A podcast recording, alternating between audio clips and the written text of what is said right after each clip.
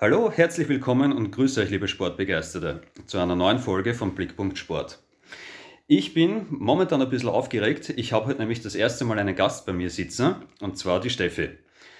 Äh, jo, bevor wir starten, Steffi, wer bist du? Was für einen Sport machst du? Jo, stell dich mal vor. Ja, mein Name ist Stefanie. Ähm, ich spiele Landhockey. Ähm, Genau, ich bin 29 Jahre alt und ich mache den Sport jetzt eigentlich schon seit über 20 Jahren und immer noch äh, begeistert äh, von der Sportart und freue mich, dass ich heute mit dir darüber reden darf. Sehr das freut mich natürlich auch. Äh, du hast ja dankenswerterweise angeboten, mein Versuchskaninchen zu spielen, weil die ersten zwei Podcasts habe ich ja mit mir selbst aufgenommen, da war es nicht ganz so schwer. Äh, von dem her bin ich jetzt schon mal sehr gespannt, was das heute wird, aber ich freue mich auch extrem. Äh, und vor allem bin ich gespannt, auch einmal mehr über Landhockey zu erfahren. Ich habe es zwar selber im Fernsehen schon ab und zu mal gesehen, aber heute mal mit einem Insider zu reden, wird auf jeden Fall gleich einmal was ganz was anderes werden. ja, du hast jetzt schon mal gesagt, du hast oder du machst den Sport jetzt seit ungefähr 20 Jahren äh, in 20 Jahren Landhockey.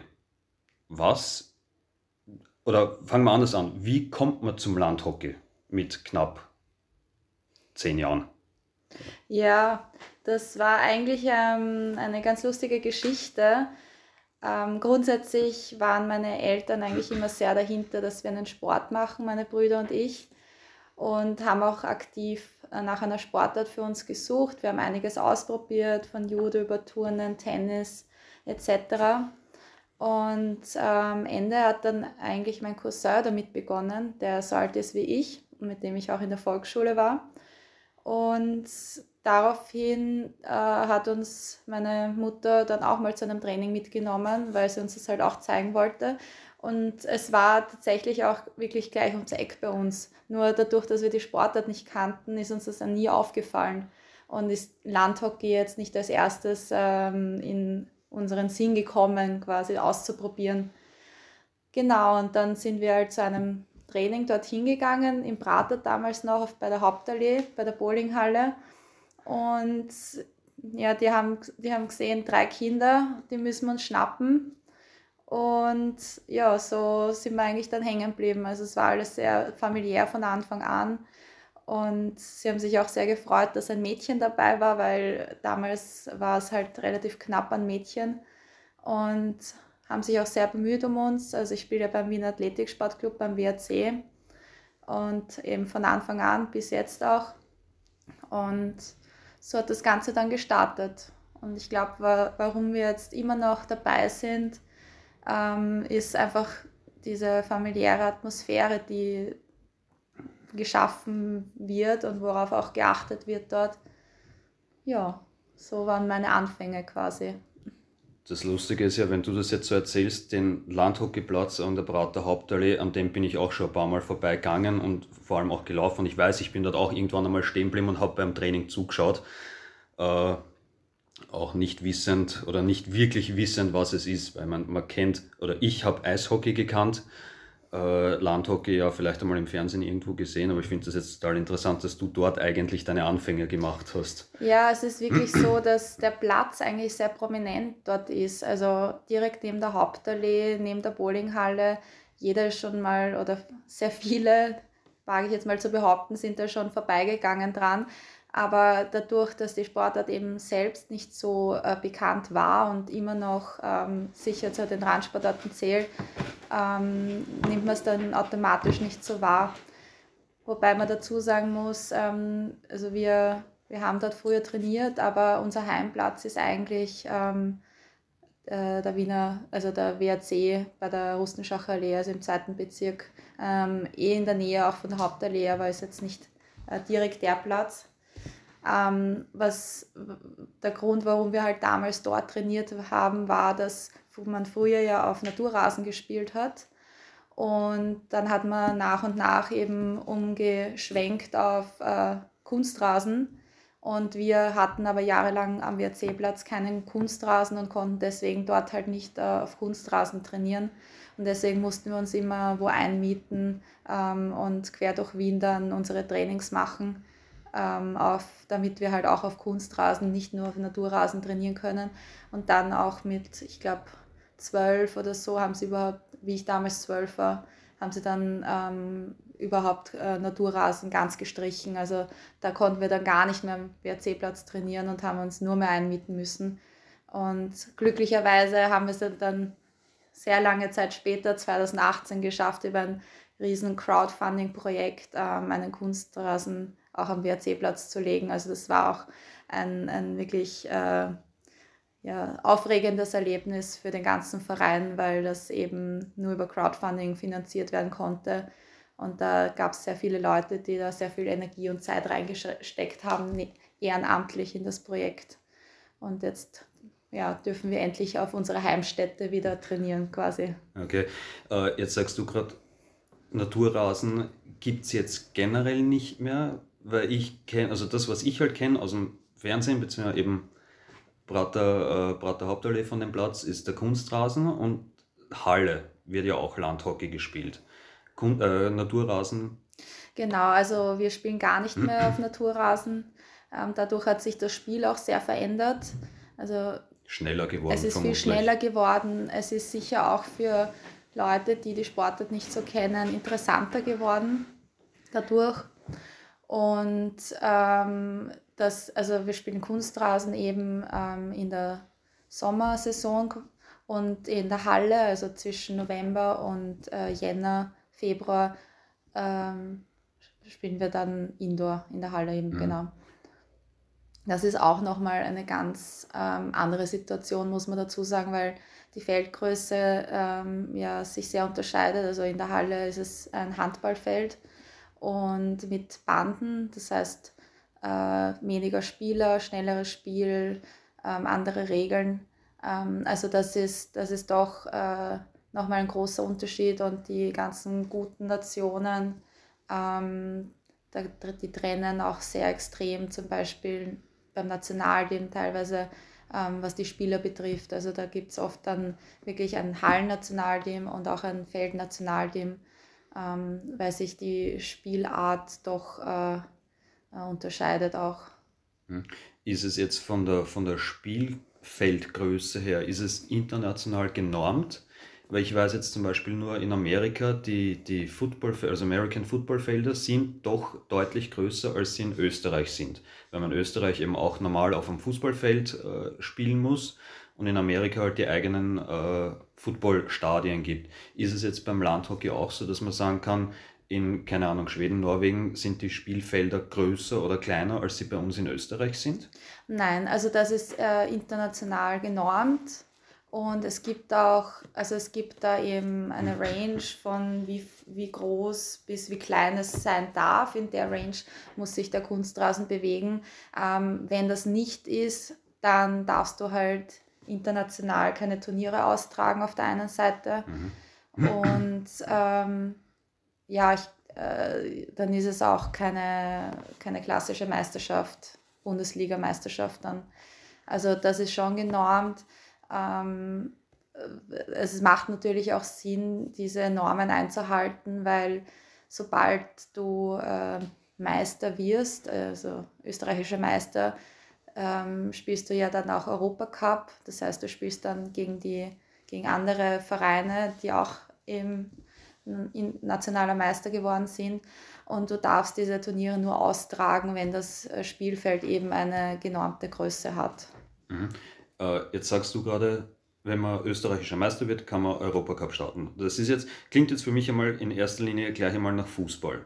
Ja, äh, ist es bei euch jetzt auch so, dass ihr, wenn ihr, wenn ihr Spiele habt, habt ihr einzelne Spiele, also dass man jetzt sagt, Mannschaft A spielt gegen Mannschaft B und in der nächsten Woche spielt Mannschaft C gegen Mannschaft D und so weiter und so fort?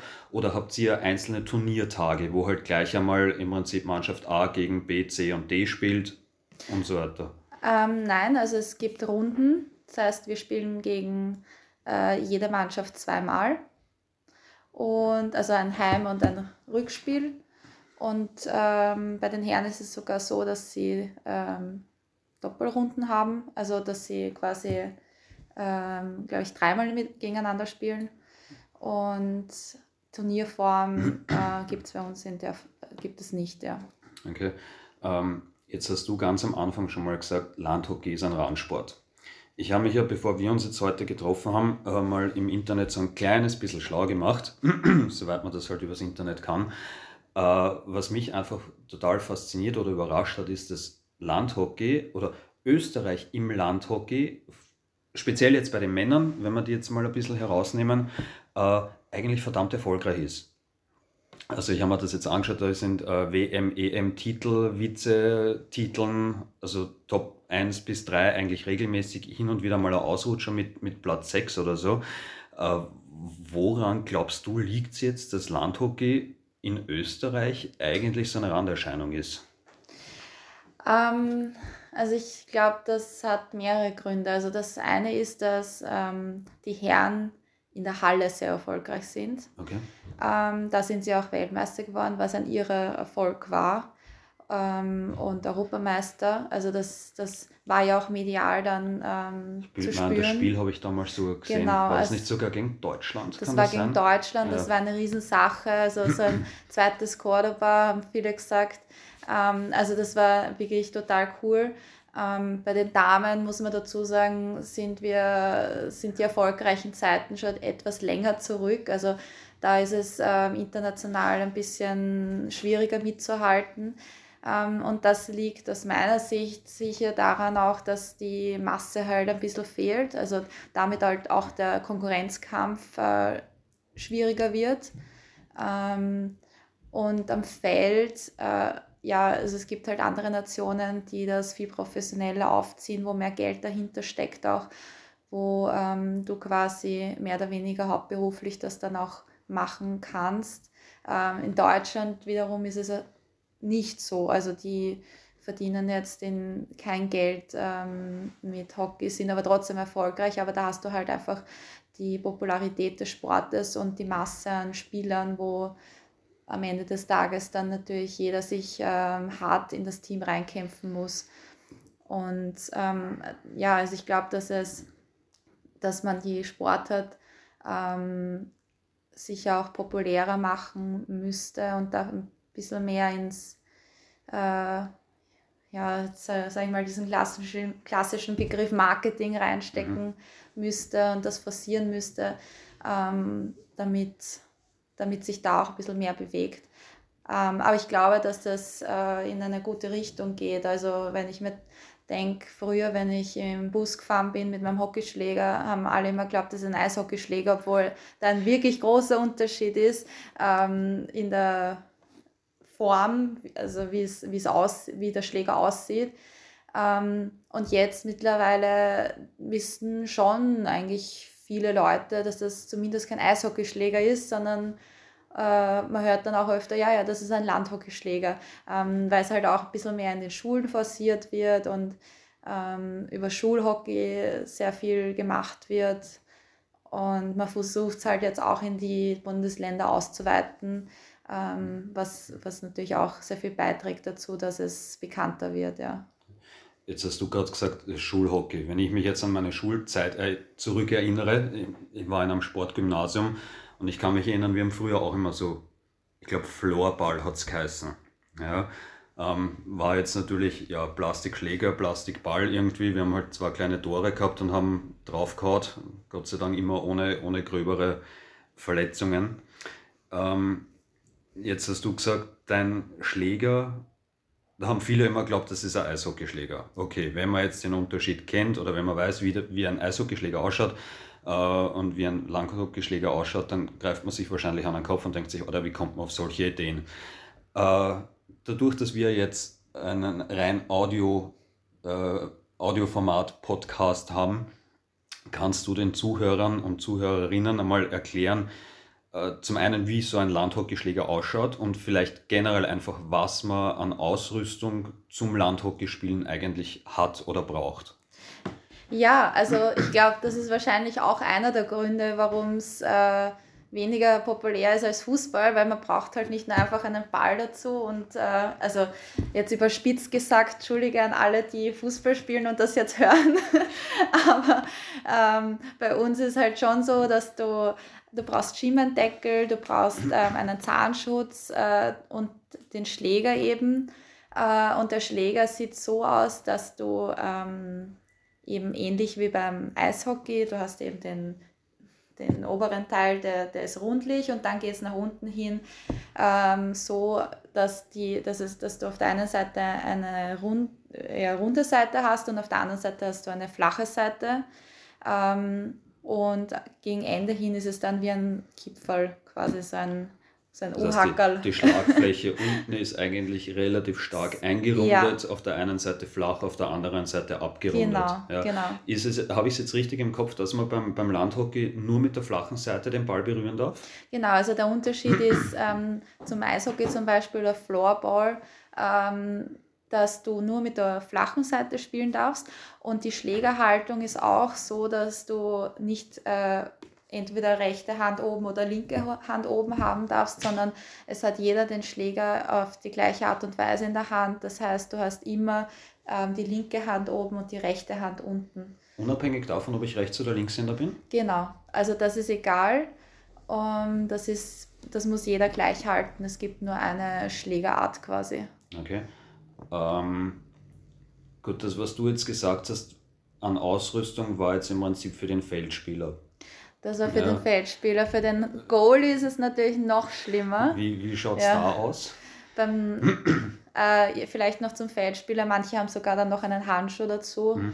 Ähm, genau, und in der Halle, da haben sowieso alle immer noch einen Handschuh, weil da bist du halt viel mehr in den Knien und legst das Brett auch richtig runter und da haben dann alle einen Handschuh noch zusätzlich.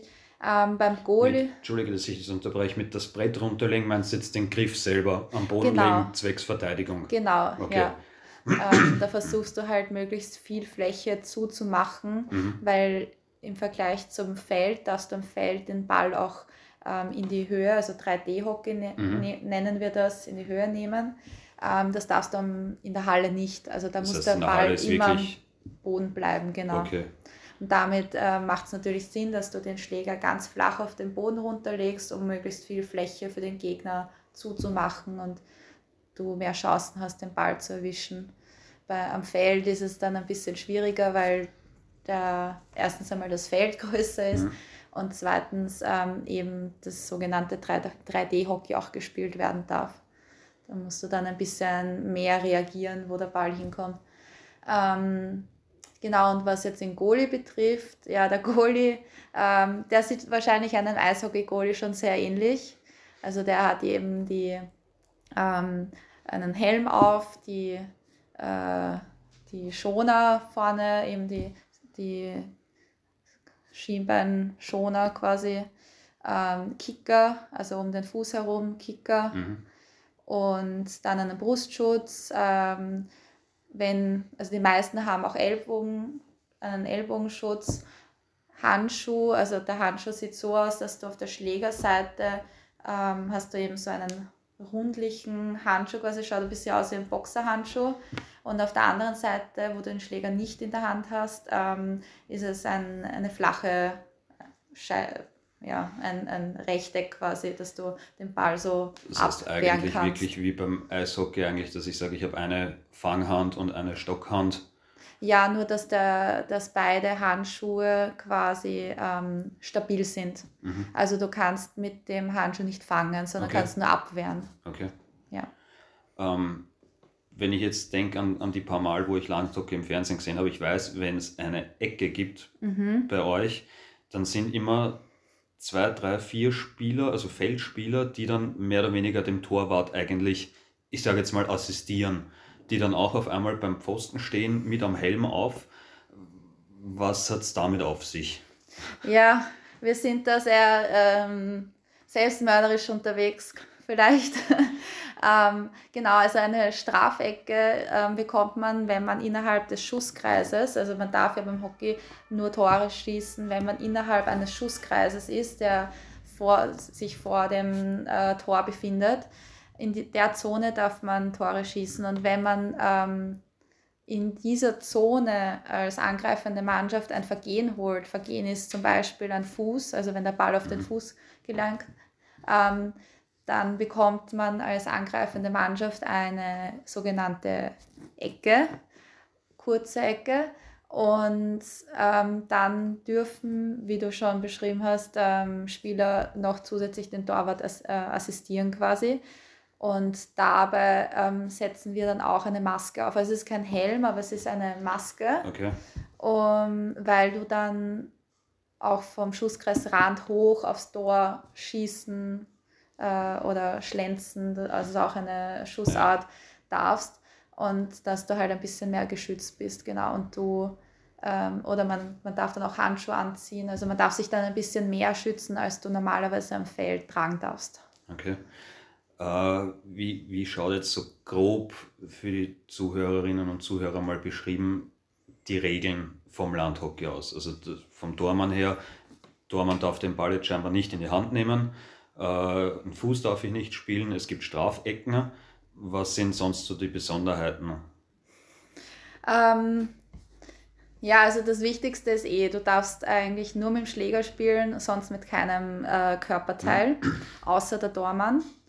Ähm, ja, am Feld ist es so, dass du da relativ, also wir haben zum Beispiel eine Self-Pass-Regel, das heißt, du darfst äh, mit, dem mit dem Ball ähm, auch selbst zu laufen beginnen. Du musst nicht ähm, bei einem Vergehen einen Mitspieler anspielen. Mhm. Ähm, ja, du hast, es gibt Abstandregeln, das heißt, der Gegner muss äh, fünf Meter zum Beispiel vom Abschlag entfernt stehen bevor er angreifen darf. Ähm, ja, es gibt sehr viele Detailregeln, ähm, die, glaube ich, aber jetzt hier nicht äh, so relevant sind ja. oder nicht im Fokus stehen. Ähm, das Wichtigste, wie gesagt, ist, den Ball nicht am Körper zu bekommen. Und was auch ähm, wichtig ist, dass der Schläger halt äh, nicht über Kopfhöhe geht zum Beispiel ähm, und dass man den Ball halt nicht in eine äh, gefährlichen Höhe Richtung Gegner schießt. Äh, habt ihr, weil ich es jetzt nämlich gerade nicht weiß, entweder bei, bei Frauen oder bei Männern Vollkontakt? Äh, jein. Also ja, man darf sich berühren. Und ja, es gibt Zweikämpfe, dementsprechend ähm, ist auch der Kontakt natürlich da. Aber es gibt sehr wohl ähm, äh, Fouls und äh, also es ist jetzt nicht äh, ein Kontaktsport, wie es jetzt äh, Football ist zum mhm. Beispiel. Also ich würde es jetzt einmal mit Fußball vergleichen, was so die, den Kontakt betrifft. Ähm, Unterschied aber zum Beispiel zum Fußball ist, dass wir eine grüne, gelbe und rote Karte haben. Das heißt, wir unterscheiden da halt zwischen leichten Vergehen und schwerem Vergehen. Wenn du ähm, eine gelbe Karte, eine grüne Karte bekommst, ähm, dann muss die nächste eine gelbe sein, mhm. egal wie schwer dann das nächste Vergehen ist. Egal auch welcher Spieler das dann macht? Oder Nein, es ist Spieler, Spieler? Es ist spielerbezogen, okay. genau, ja. Ähm, ja, also da, da, da unterscheiden wir halt ein bisschen äh, detaillierter, sage ich mal. Mhm. Ähm, aber ja, also es geht schon zur Sache, aber es ist jetzt nicht so, dass man sagt, man haut sich jetzt die Köpfe ein mit den Schlägern oder so. Das heißt, das heißt, es liegt eigentlich nach wie vor eher, also es ist generell nicht unbedingt der Kontaktsportart, sondern es ist schon weitestgehend eigentlich ein taktischer Sport. Ja, auf ja, jeden Fall. Was wahrscheinlich auch eine der Sachen ist, die das Ganze interessant machen. Ja, ich denke auch. Also es ist von der, von der Taktik her ähm, in vielen Sachen sicher angelehnt auch an den Fußball äh, mit Seitenwechsel, Spurwechsel, ähm, Quersteilpässen etc. Ähm, also da, da kann man sicher Parallelen ziehen. Ähm, aber natürlich, wir haben einen kleinen Ball, wir haben einen Schläger, äh, da kannst du schon auch noch anders agieren als ähm, mit, mit einem Fußball. Ja. Ich finde es jetzt eigentlich gerade total interessant, dass du sagst, oder dass du deine Vergleiche eigentlich eher mit dem Fußball ziehst, weil ich hätte jetzt von meinem Gedankengang her eher gesagt, okay, es geht Richtung Eishockey, äh, eben auch vom, vom ganzen Spiel her, aber finde ich schon wieder recht cool eigentlich. Ja, also da, da zum Eishockey gesehen sind, äh, finde ich, sehr viel mehr äh, Unterschiede als äh, zum Fußball. Okay. Aus meiner Sicht, weil du halt ähm, ganz andere, äh, vom, vom Kontakt her ganz anders da auf, äh, auf die, dich auf den Gegner einstellst. Also weiß ich nicht. Ähm, also ja, nein, ich würde es auf jeden Fall eher mit Fußball vergleichen, ja. Okay.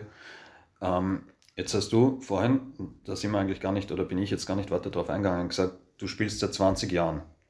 Ja, 20 Jahre ist eine verdammt lange Zeit. Äh, zwei Fragen dazu. Punkt 1, Nationalteam, ja oder nein? Also spielst du im Nationalteam? Und Punkt 2, was für Erfolge hast du in den 20 Jahren eigentlich so alles erzielt? Ja. so grob über den Daumen, vielleicht sind es ja doch ein paar mehr. ähm, ja, zur Frage Nationalteam. Ja, ich spiele Nationalteam, seit ich 15 bin.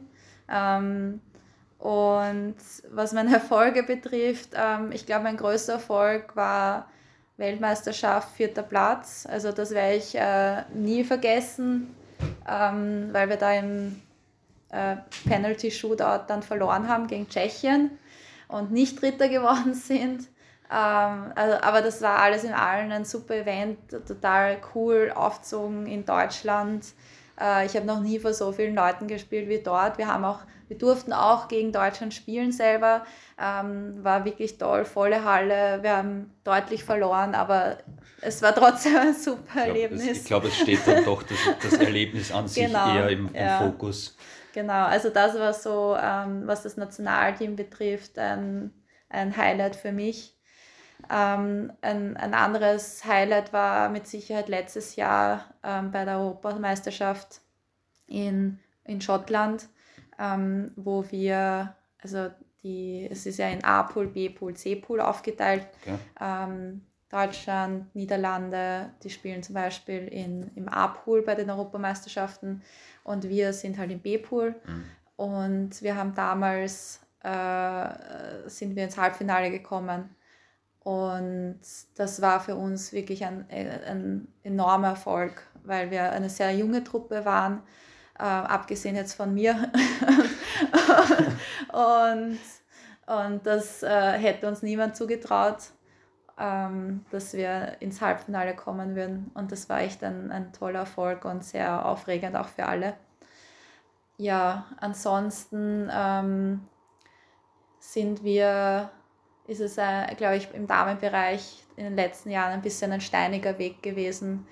Ähm, und jetzt, äh, ja, jetzt tut sich sehr viel. Jetzt äh, haben wir die Red Foxes gegründet quasi. Also wir nennen uns jetzt die Red Foxes, um hier einfach auch mehr publik zu machen, dass es uns gibt, dass wir ähm, da neuen Schwung reinbringen mhm. und das Nationalteam eben auf, äh, nach vorne bringen wollen. Und da gibt es wirklich sehr viele jung, gute junge Spielerinnen, die ähm, da hart arbeiten und äh, sehr ehrgeizig sind. Und ja, was den Verein betrifft, ähm, waren meine guten Zeiten auch äh, eher noch ähm, in den Jahren unter 20 Jahren. Also das ist jetzt leider auch schon zehn Jahre her. Also mein, mein letzter Meistertitel war 2009 und ähm, seither haben wir es immer wieder ins Halbfinale geschafft, aber leider nie die Goldmedaille dann ähm, gewonnen. Und ähm, was aber ein cooles Event war, war äh, vor zwei Jahren jetzt ähm, am WRC-Platz, bei uns am Heimplatz, ähm, haben wir das, die Finalspiele ausgetragen. Mhm. Und da waren wir dann auch im, im Finale und haben es dann zwar leider wieder nicht gewonnen, aber es war alles im Allen ein super Event.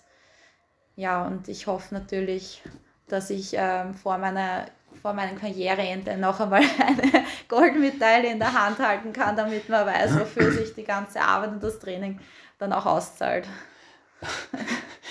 ähm, ja, da, da, stellt sich mir dann gleich die Frage, ich meine, du hast gesagt, du bist 29, ist jetzt, gut, ich bin ein paar Jahre älter, aber wie, wie hoch ist so das Durchschnittsalter, beziehungsweise wie lange kann man den Sport Landhockey als aktiver Spieler ausüben? Äh, Das ist, äh, das ist schwierig, weil es ist eine Randsportart. Dementsprechend ähm, irgendwann entscheiden sich natürlich dann einmal die Spieler, Spielerinnen, ähm, kann ich das in der Form jetzt noch als Hobby, was es ja am Ende des Tages dann bleibt, weil wir ja nicht gezahlt werden dafür, ähm, kann ich das als Hobby dreimal die Woche Training und also mindestens dreimal die Woche, wenn ich national im Spiel, noch mehr Training ähm, und die ganzen Spiele am Wochenende in der Form noch ausüben, neben meinem 40-Stunden-Job. Ähm, teilweise vielleicht dann auch oder, schon Kindern. Genau, ja. teilweise kommen dann schon Kinder ins Spiel, was im Damenbereich dann halt äh, noch mehr äh, relevant ist, ja. sage ich einmal, weil da, da fallst dann auch gleich einmal aus für längere Zeit und dann musste ich wieder zurückkämpfen. Ähm, aber grundsätzlich äh, kann man schon, wenn man fit ist, so bis 35, 38, also kannst schon, kannst schon spielen. Das ist jetzt von deiner physisch, physischen Verfassung halt natürlich auch abhängig, ähm, wie fit du dich halten kannst und willst. Okay. Ja. Ist es dann auch so, dass man sagen kann, die alten Hasen ziehen die Jungen ab oder ist es da schon so, dass die Jungen dann äh, richtig reinbuttern und, und eigentlich den Alten eher zeigen, äh, wie, wie der Hase jetzt rennt? Also wie kann man sich das dann so vorstellen, auch von der, von der Mischung her vielleicht, die dann im Endeffekt am Feld steht und spielt? Ich würde sagen, ähm, Routine und Erfahrung äh, bringt schon sehr viel. Äh, also man kann schon mit Taktik und ähm, wissen, wie der Gegner ist und was der Gegner macht und äh, dann schon Vorahnungen und so weiter, kann man schon ähm, was wettmachen. Aber natürlich, ähm, eine junge Spielerin sollte dir normalerweise um die Ohren rennen, dann irgendwann einmal. Okay. Also äh, das, was du halt taktisch und aus Erfahrungen wettmachen kannst, ähm, sollte am Ende des Tages nicht äh, dem überwiegen, was eine junge Spielerin an Fitness mitbringt. Hm. Äh, worauf wir jetzt auch noch nicht eingegangen sind, die Positionen. Ich meine, ja, es gibt einen Goalie, das ist eh relativ logisch, aber wie ist es dann? Gibt es bei euch auch so, weil du gesagt hast, die, die äh, Parallelen mit dem Fußball, gibt es bei euch Verteidiger, äh, Mittelfeld, Stürmer oder eher so wie beim Eishockey nur Verteidigungslinie, Angriffslinie? Wie schaut das bei euch aus? Und gerade da dann vielleicht die Frage, wo würde man jetzt eher die erfahreneren Spieler und Spielerinnen einsetzen und wo eher die jungen? Also bei uns gibt es äh, Verteidigung, Mittelfeld, Sturm. Das ist so die klassische Aufteilung. Ähm, und mit wie vielen Spielern spielt sie am Feld? Zehn plus Tormann, genau. In der Halle sind es fünf plus Torfrau, Tormann. Ähm, was die Positionierung der Spielerinnen betrifft, glaube ich, äh, also schwer zu sagen. Äh, Mittelfeld zum Beispiel wird dann ab einem gewissen Alter, glaube ich, ähm, immer schwieriger wahrscheinlich, weil das doch sehr laufintensiv mhm. ist. Ähm, also da kommt's, also da brauchst du dann schon eine gewisse Grundfitness. Du brauchst es natürlich auf jeder Position, ähm, wenn du wirklich äh, konkurrenzfähig sein möchtest. Ähm, aber ja, also ich, in der Halle würde ich jetzt einmal sagen, wandern dann die älteren Spielerinnen eher in die Verteidigung zurück. Und am Feld äh, würde ich sagen, wandern sie in den Sturm, so von der Entwicklung her weil im Sturm hast du halt kürzere Einsatzzeiten, die zwar, das hat natürlich einen Grund, weil es halt auch sehr anstrengend ist, die Laufwege zu machen. Aber so würde ich jetzt mal die Entwicklung sehen, ja. Okay, weil du gerade ansprichst mit den kürzeren Einsatzzeiten, äh, habt ihr eine gewisse Anzahl an, an Wechselvorgängen, die ihr durchführen dürft? Oder ist es bei euch so wie beim Eishockey, dass man sagen kann, alle 30 Sekunden wird einmal Angriffsverteidigungs-Mittelfeldlinie ausgetauscht? Also du kannst bei uns so oft wechseln, wie du magst. Die ähm, Häufigkeit der Wechsel ist positionsbezogen. Also im Sturm zum Beispiel wird tendenziell ähm, öfter gewechselt, weil es ähm, laufintensiver ist. Ähm, und in der Verteidigung tendenziell weniger gewechselt. Genau, aber es ist wirklich abhängig davon, was ist deine Taktik, wie fit sind die Spielerinnen, oder Spieler und was möchtest du äh, jetzt gerade bewirken damit. Mhm. Ja. Ähm, jetzt hast du vorhin auch schon angesprochen gehabt, äh, dass ihr ja gerade in Österreich eigentlich alles Hobbysportler seid. In Deutschland schaut es dann schon wieder ein bisschen anders aus, was wahrscheinlich auch mit der, ähm, mit der generellen Sportinfrastruktur und, und äh, ich weiß jetzt gerade nicht, wie ich sagen soll, Sport, mit, mit dem Aufzug vom Sport generell ausschaut. Äh, ich nehme mal an, du hast auch einen normalen 40-Stunden-Job. Ja. Wie schaffst es du dann, deinen Job, dein Vereinstraining und das Nationalteamtraining unter einen Hut zu bringen? Weil, soweit ich weiß, oder ich weiß es, weil mein äh, Großcousin ist, ein Freund hast auch noch, äh, der wahrscheinlich auch noch ein bisschen Zeit mit dir verbringen will. Wie koordinierst du da deine, deine Tage oder deine Wochen?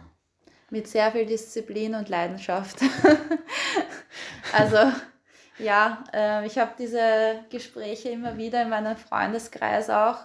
Ähm, es ist, glaube ich, sehr schwer vorstellbar für Leute, die das ähm, in der Form nicht machen, nachzuvollziehen, warum macht man das ich glaube, man wächst da hinein. Also ich mache das seit ich acht bin und ich habe es halt so kennengelernt. Ich bin das gewohnt, dreimal die Woche ins Training zu gehen und das hat sich dann mit den Jahren halt gesteigert, die Anzahl der Trainings. Und man wächst da halt einfach von klein auf hinein und irgendwann ist das halt dann so ein bisschen Normalität. Und natürlich, äh, ein, also ein, eine große Veränderung war für mich sicher dann ein, der Job. Mhm. Ähm, eine 40-Stunden-Woche oder so auch mehr manchmal ähm, verändert schon einiges, weil du jobmäßig natürlich nicht mehr so flexibel bist, wie wenn du studierst oder wenn du noch in die Schule gehst. Ähm, da hast du doch noch ein bisschen mehr Freiheiten, Flexibilität ähm, und auch noch nicht vielleicht diese finanzielle ähm, Herausforderung auch, die dann halt mit, mit der Zeit immer mehr kommt. Ähm, aber am Ende des Tages, wie du sagst, wir verdienen nichts damit und du musst das aus, ähm, auf Basis von Leidenschaft machen und Liebe zum Sport. Also, und ich glaube, dass ein, ein Riesenpunkt ist, der ganz wichtig ist, dass es im Mannschaftsgefüge einfach passt und dass es dir Spaß macht, mit den Leuten zu trainieren und Zeit zu verbringen. Ähm, ohne dem wird es nicht gehen und sonst wirst du das auch nicht auf dich nehmen. Aber du wirst jetzt niemanden in so eine Situation reinstecken können, der das äh, 20 Jahre lang seines Lebens nicht gemacht hat und dann plötzlich sag, sagst du ihm so und jetzt trainierst du fünfmal die Woche und am Wochenende spielst du zwei Spiele ähm, dass, dass, also dass man da sich das nicht vorstellen kann, verstehe ich. Und ich denke mal, wenn man 20 Jahre bei einem und demselben Sport dabei ist, dann muss da schon eine gewisse Leidenschaft und Liebe für den Sport dabei sein. Und mein, klar, der, der Freundes- und, und Bekanntenkreis wird es dann wahrscheinlich irgendwann einmal wissen. Äh, und entweder sie akzeptieren es oder sie akzeptieren es nicht. Und man steckt natürlich sehr viel zurück auch und ähm, ja, also genau, man merkt dann, wer, welche Freunde ähm, können damit umgehen und ähm, unterstützen dich auch dabei. Ähm, wenn du mal keine Zeit hast oder nicht zu einer Party kommen kannst, weil du halt am nächsten Tag äh, in der Früh Match hast. Und das muss man sich halt für sich entscheiden, ob man das will oder nicht. Äh, wie kann man sich denn jetzt eigentlich bei euch so ein, ein typisches Training vorstellen? Was, was wird da geübt? Was wird da ausprobiert? Oder ist das ein reines, da habt ihr einen Ball und spielt? Also wie so grob kann man sich da ein Training bei euch vorstellen? Ja, also starten tut es einmal mit Quatschen. und da muss man sich einmal ein bisschen austauschen, was so am Tag passiert ist. Ähm, ja, und dann starten wir mit ähm, Aufwärmen relativ intensiv. Äh, also angefangen von Koordinationsleiter über Sprints und äh, Krafttraining. Ähm, ist ja vor allem für uns auch sehr wichtig, weil mit der gebückten Haltung muss man immer wieder auch seinen Rücken trainieren. Ähm, und dann ist schon, äh, die Trainingsinhalte sind schon gezielt. Also im Normalfall äh, überlegt sich der Trainer äh, schon sehr genau, was sind unsere Schwächen, woran müssen wir arbeiten, Torschussverhalten oder ähm, ähm, ja, Spielaufbau, Verteidigungsverhalten etc. Also da gibt es dann schon gezielte Trainingsinhalte, die an dem Abend oder bei dem Training dann abgearbeitet werden. Ähm, das kann, es kann Taktiktraining sein, es kann aber auch ähm, ähm, spielerisches Training sein, ähm, Spielverhalten und Ausdauertraining. Also das ist ganz unterschiedlich und ist auch davon abhängig, zu welchem Punkt du dich in der Saison gerade befindest. Mhm. Also am Anfang der Saison wirst du wahrscheinlich mehr reinbuttern und da wird es dann ein bisschen heftiger das Training sein und ähm, dann so während der Saison geht man dann mehr in Richtung Verbesserungen, was hat Spielbesprechungen, was hat im Spiel nicht so geklappt. Das schaut man sich dann an und trainiert man dann halt auch. Habt ihr einen Head Coach, der für euch alle zuständig ist oder verschiedene Trainer, die jetzt, ich sage jetzt positionsspezifisch, äh, dann auch nochmal ihre eigenen Grüppchen zum Training haben? Also bei uns ist es aktuell so, dass wir drei Trainer haben, ähm, was aber sehr ungewöhnlich ist. Also das ist viel. Okay. Ähm, wir haben nicht jetzt einen äh, Coach für die Verteidigung und einen Coach für das Mittelfeld oder Sturm. Ähm, es gibt quasi einen Head Coach, wobei sich diese Rolle zwei von den Trainern teilen und immer in Abstimmung sind. Und, ähm, und dann haben wir eben einen dritten Trainer, der noch so ähm, auch zusätzlich dabei ist, um halt nochmal genauer hinschauen zu können, weil ähm, als ja, der, derjenige, der halt fürs Training und die Gestaltung des Trainings verantwortlich ist, ähm, ist dann ja oft aufs große Ganze konzentriert und der Dritte kann dann wirklich noch einmal so individuell Tipps geben. Und, ähm, und dann gibt es aber noch einen separaten ähm, Torwarttrainer, ähm, also wo dann einmal in der Woche oder alle zwei Wochen ein eigenes Torwarttraining auch stattfindet. Das ist dann aber ein eigenes Training abseits von unserem normalen Training. Okay. Äh, wie in etwa kann man sich bei euch im Sport jetzt die Ernährung vorstellen? Ist das ein normales, ich esse den ganzen Tag über, was ich will, oder ist das eher mehr so in die Richtung, ja, Position Stürmer muss jetzt doch eher mehr ein bisschen bulliger sein, darf dadurch mehr essen, Mittelfeldspieler rennt mehr, äh, von dem her ein bisschen dünner. Ja, wie? wie? Also da, da hast du einen, äh, einen guten Punkt erwischt, glaube ich, weil Ernährung ist sicher bei uns noch ein, äh, ein Thema, wo wir Aufholbedarf haben. Ähm, also ja, wir haben im Nationalteam zum Beispiel immer wieder so Ernährungsberatungen und da wird uns auch gesagt, worauf wir achten sollten. Im Verein gibt es das in der Form jetzt äh, noch weniger. Ähm, also da ist schon jeder so ein bisschen für sich verantwortlich, dass er sich fit macht und hält. Ähm, positionsbezogen würde ich sagen, dass es das vielleicht früher noch gab, dass man in der Verteidigung, weiß ich nicht, weil man da weniger laufen musste, äh, jetzt nicht die, die, die ganz dünnen hinten hatte. ähm, Wobei, also Hockey ist mit Sicherheit keine Sportart, wo du sagen kannst, da braucht man Bullige und da braucht man ähm, Läufer. Also das gibt es gibt's, äh, bei uns eigentlich nicht. Also du musst auf jeder Position deine Fitness haben und ähm, das ist schon sehr, das ist an jeder Position laufintensiv am okay. Ende des Tages. Müsst ihr auf jeder Position spielen können? Nein.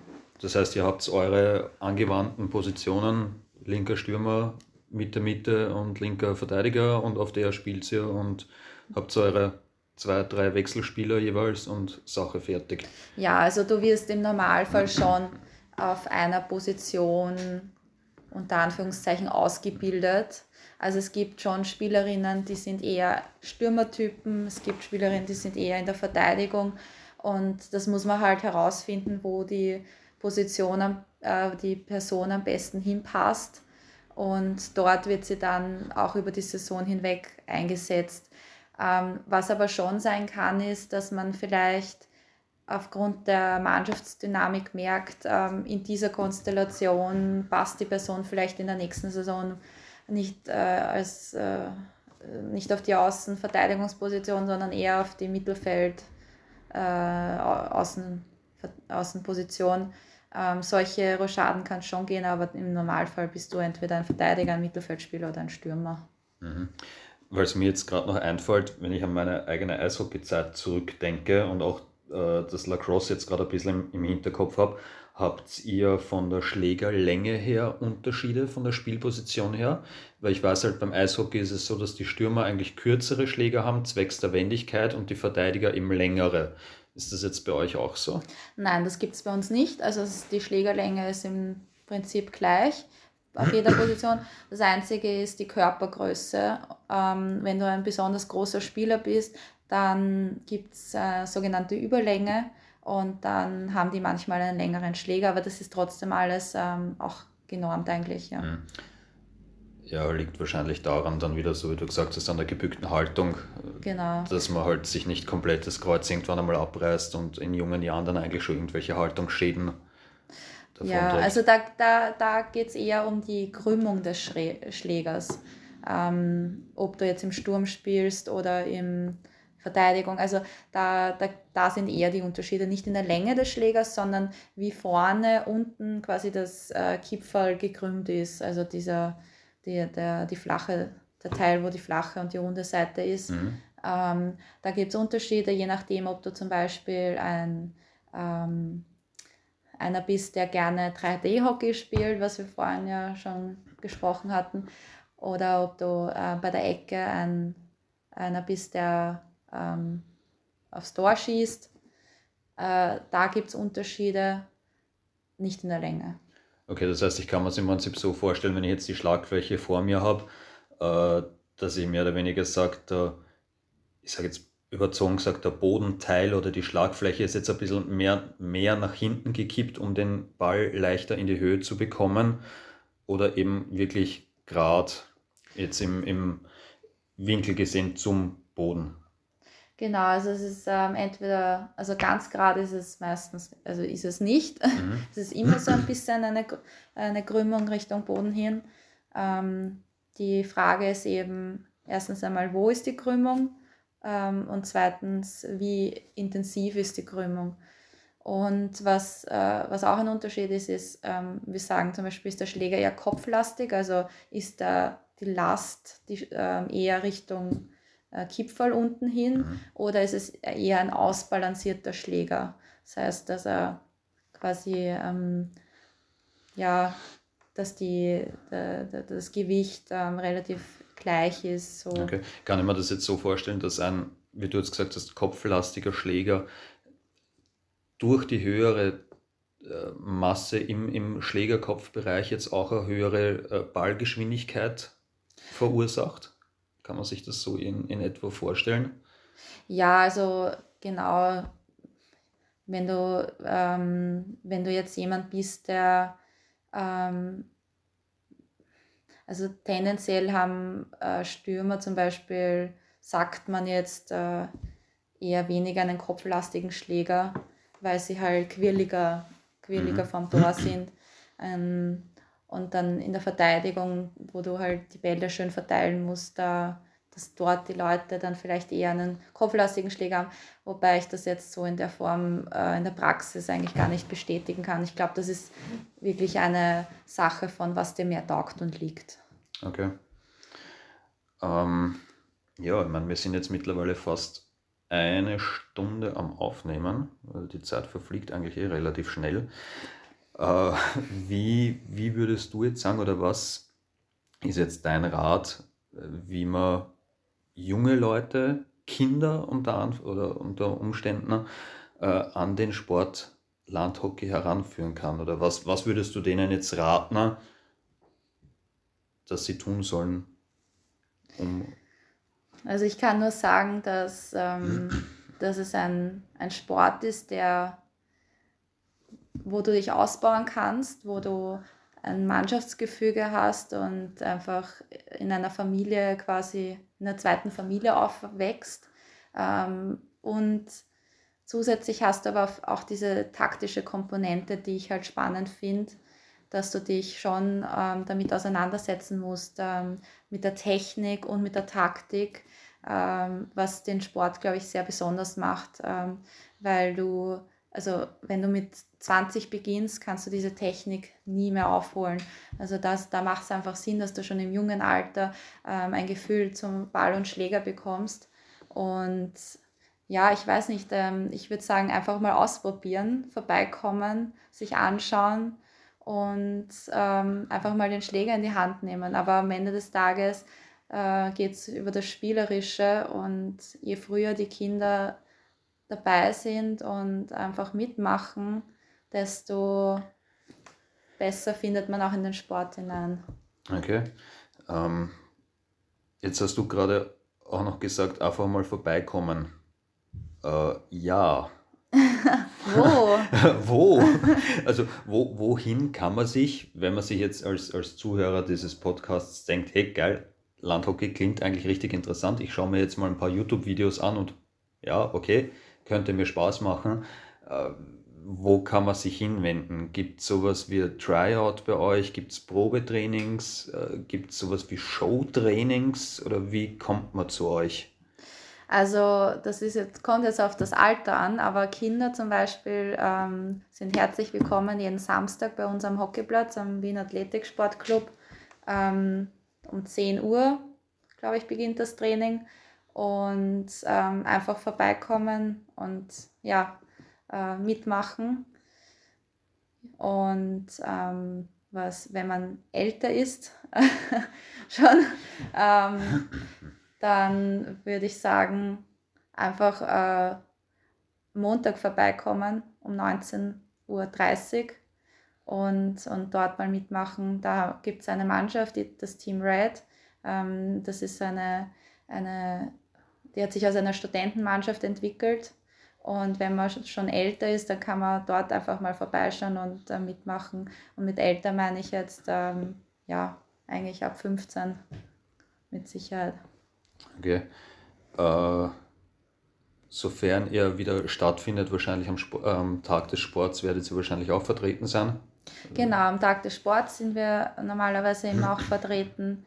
Ähm, und jetzt muss man halt schauen, wie es weitergeht mit Corona, weil aktuell, jetzt habe ich da die zwei äh, Trainingstermine gesagt, ja. Ähm, äh, aktuell müssen wir halt schauen, was äh, ja, Corona zulässt natürlich. Okay. Äh, generell, wenn man sich informieren will, wahrscheinlich am besten über die Homepage vom Landhockeyverein oder Landhockeyverband Österreich. Genau, also man kann sich entweder über www.hockey.at informieren, da sind auch alle Teams aufgelistet. Ähm, oder ein persönliches Anliegen natürlich von mir, gleich auf die WAC-Homepage gehen und, äh, und dort äh, sich informieren. Ja. Ähm, letzte Frage eigentlich noch von mir. Habt ihr von den, wie war es jetzt, Red Foxes, ja. äh, irgendwelche speziellen Rituale vor einem Match, vor einem Wettkampf? Ähm, oder ist es mehr so, dass jeder sein eigenes hat? Keine Ahnung, die einen hocken sich ins, äh, auf die Bank und beten noch einmal oder die anderen hören halt laut Hardcore-Musik, damit sie sich irgendwie in Stimmung bringen. Wie ist so die, die Stimmung vor einem Match in der Kabine? Also normalerweise ist es so, dass wir über Spotify eine Playlist haben, wo wir auch äh, jeder ähm, Songs hinzufügen können. Das heißt, wir haben dann für jedes Event eine eigene Playlist und die hören wir halt dann in der Garderobe. Um, ähm, und was äh, meistens auch dabei ist, ist der Klassiker I'm from Austria, weil das pusht natürlich auch noch einmal ziemlich. Okay, sehr cool. Ähm, ja, von meiner Seite her war es das im Prinzip mit, mit den Fragen und allem, was mir jetzt so aktuell einfällt. Gibt es jetzt von deiner Seite her noch irgendwas, was du an die Zuhörerschaft, an die ganzen Sportbegeisterten da draußen loswerden möchtest bezüglich deinem Sport? Ähm, kommt's vorbei, schaut's zu, ähm, seht, wie es bei uns abläuft, schaut euch den Sport an und ähm, redet darüber, dass es den Sport gibt. Ähm, ich glaube, dass es einfach echt ein, eine, eine coole Sportart ist, die zu wenig Aufmerksamkeit bekommt, ähm, wo man auch als junger Spieler einfach auch was erreichen kann, wenn man sich reintigert und dabei bleibt. Und ja, wir freuen uns über jeden einzelnen Hockeyspieler. Okay. Findet man euch auf Facebook oder Instagram irgendwo?